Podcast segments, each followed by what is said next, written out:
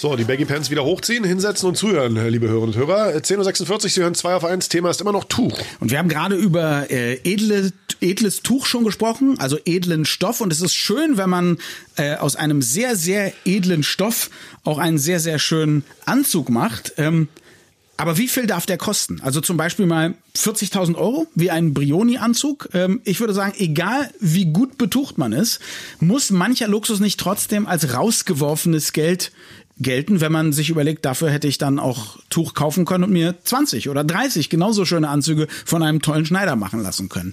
Oder ist das Preisschild vielleicht am Ende das beste Marketing für die superreichen, gut betuchten? Das wollen wir fragen. Marketing-Experten Markus Bartelt, der was für einen edlen Zwirn heute anhat. Naja, eher was Gewöhnliches, würde ich sagen. Guten Morgen, Markus. Hi, Markus. Aber, es steht dir. Ja, aber schon mehr als sonst war heute ist Muttertag. Da musst Oh. du mich ein bisschen aufmoppen. Das stimmt. noch weiter. Das Hallo, stimmt. schönen guten Morgen. So, jetzt versuchen wir mal in die Köpfe der Leute zu gucken, wieso zahlen Menschen 40.000 Euro für einen Anzug, wenn der nicht so ist wie ein James Bond Anzug, kugelsicher und mit, keine Ahnung, Tauchanzug eingebaut. Simpelste Antwort, weil sie es können. Ähm, das heißt also, wenn wir heute etwas kaufen, dann hat ja, ähm, kaufe ich ja einen Gegenwert ein.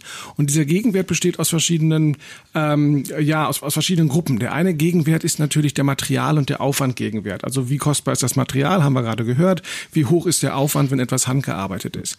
Der andere Wert, den ich einkaufe, ist der Gebrauchswert. Also was möchte ich damit eigentlich machen und ähm, erfüllt das damit auch das, was ich damit machen möchte. Und Anziehen, aber es tut auch zum Beispiel 100 Euro Anzug. Und das genau. Und das Dritte ist jetzt eben ein ideeller Wert. Und dieser ideelle Wert, der oftmals auch mit der Marke mit transportiert wird, das ist das, wo wir in, in in Luxusartikeln immer besonders bereit sind, Geld dafür auszugeben, weil wir damit etwas zum einen nach außen transportieren wollen. Also wir haben immer die Selbstdarstellung, den Status, und wir haben auf der anderen Seite aber auch die Selbsterfahrung. Das heißt, es kann sein, dass die Person sich in dem teuren Anzug tatsächlich viel viel besser fühlt, als wenn er einen günstigeren Anzug gekauft hätte.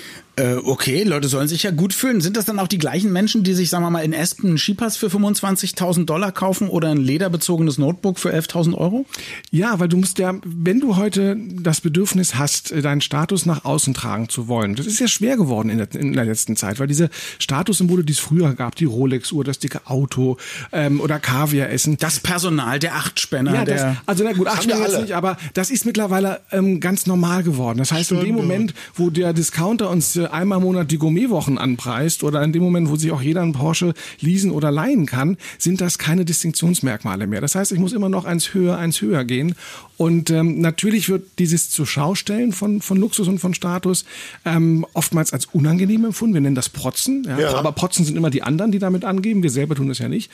Und ähm, dementsprechend, wenn es nicht mehr funktioniert oder ich auch merke, ich komme damit nicht an, dann haben wir gerade das Pendel in die andere Richtung zurückschwingen, nämlich den sogenannten Stealth Wealth. Das heißt, ich verstecke meine Statussymbole oder ich trage sie nicht mehr nach außen und habe dann so eine kleine Gruppe von Eingeweihten, die, Die sehen das die das wissen, sehen oh. können. Genau, die sehen eben dann das, das. Laptop mit dem, mit dem wunderbaren Leder und wissen, dass ich dafür 11.000 Dollar bezahlt habe, ohne dass da jetzt noch großartig ein Logo drauf Übrigens, Leute, ich wollte nur sagen, wenn ihr denkt, ich, ich laufe hier, weil es Radio ist, rum wie ein Penner am Sonntag, das ist Stealth Wealth. Ja, das wollte ich nur, ich verstecke das sehr gut. Das habe ich gesehen. Ja, schön. Das heißt also auch, äh, ich kaufe jetzt für 40.000 Euro einen, äh, ich sag mal so einen Brioni-Anzug und dann ist da nie irgendwo ein großes Logo draufgenäht, dass man von Weitem schon er- erkennen kann, dass ich auch so viel Geld ausgegeben habe, sondern ganz, ganz dezent irgendwo eine besondere Naht oder so, dass der Kenner sagt, oh, er hier ist aber einer. Genau so ist das. Ja, das heißt, wenn man früher mal an die, komm, wir haben ja, ihr habt ja vorhin schon über die Peschhosen gesprochen.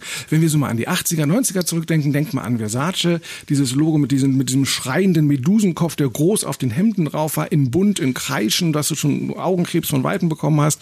Ja, das war damals Statussymbol, damit konntest du das transportieren. Heute ist es Understatement. Understatement. Das Ja. heißt, wir zeigen es nicht mehr und wir sehen, dass Luxus und Status sich auch wegbewegt überhaupt vom Materiellen, also auf den ersten Blick.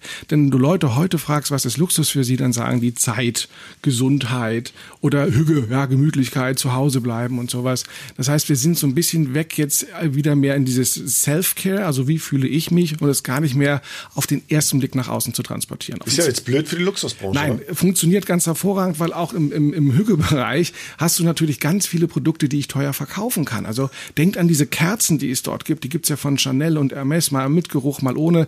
Die kosten ja ab 70 Euro aufwärts. Das heißt, ich kann auch in diesem Bereich immer noch mehr zeigen, was ich mir leisten kann und habe auch weiterhin meine Distinktionsmerkmale. Ist das eigentlich von Mensch zu Mensch verschieden, was einen jetzt wirklich äh, glücklich macht? Ob es der Luxus der teuren Marke ist, ob es die Angeberei ist oder ob es einfach vielleicht Wissen, das Wissen ist, das hier hat gar keine Marke, aber ich äh, bin eben selber hingefahren zum Schäfer, habe gesehen, wie mein Merino-Schaf aufwächst und habe dann vielleicht sogar eine, eine gute Freundin nach meinen eigenen Vorstellungen meinen, äh, meinen Anzug schneidern lassen? Also wenn wir sagen, dass ähm, Luxus und Status sich zusammensetzt aus Selbstdarstellung und Selbsterfahrung, ist es bei jedem unterschiedlich. Bei den manchen ist mhm. die Selbsterfahrung Erfahrung wichtiger, bei dem anderen ist die Selbstdarstellung wichtiger und das muss jeder für sich selber definieren. Wir sehen das, dass es auch kulturell bedingt ist. Also andere Kulturen gehen anders mit Luxus um. Ähm, in Osteuropa oder auch in China ist es was ganz Normales, seinen Luxus zu zeigen. Gerade wenn man aus einer entbehrungsreichen äh, Zeit kommt, dann möchte man umso mehr zeigen, dass man es geschafft hat.